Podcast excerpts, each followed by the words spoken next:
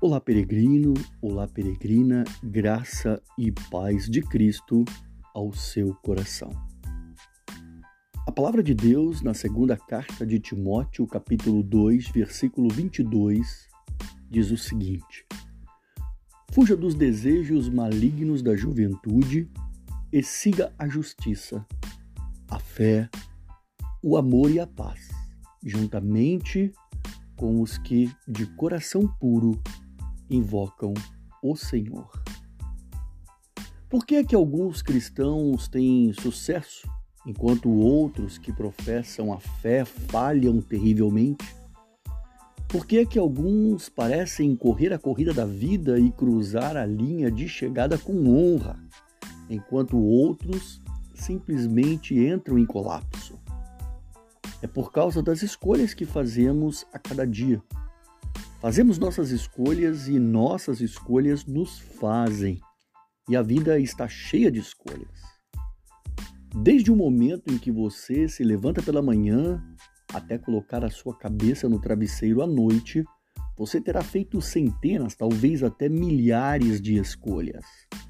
Algumas são escolhas simples, que não significam muito, mas outras, no entanto, são escolhas importantes. Tudo se resume a isso. Se você quer crescer espiritualmente, você crescerá.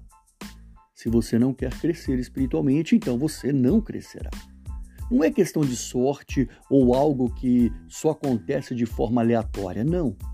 É necessária a escolha certa para se fazer a coisa certa. Como cristãos, nós iremos para frente ou para trás. Nós iremos progredir ou regredir.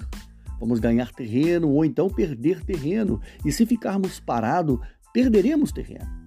Portanto, este é o tipo de compromisso que deveríamos buscar todos os dias: crescer espiritualmente, andarmos para frente, aprendermos de Deus e não apenas manter a nossa posição. Todos nós precisamos nos comprometer a crescer espiritualmente, porque há coisas que prejudicam o nosso crescimento espiritual e há coisas que nos ajudam a crescer.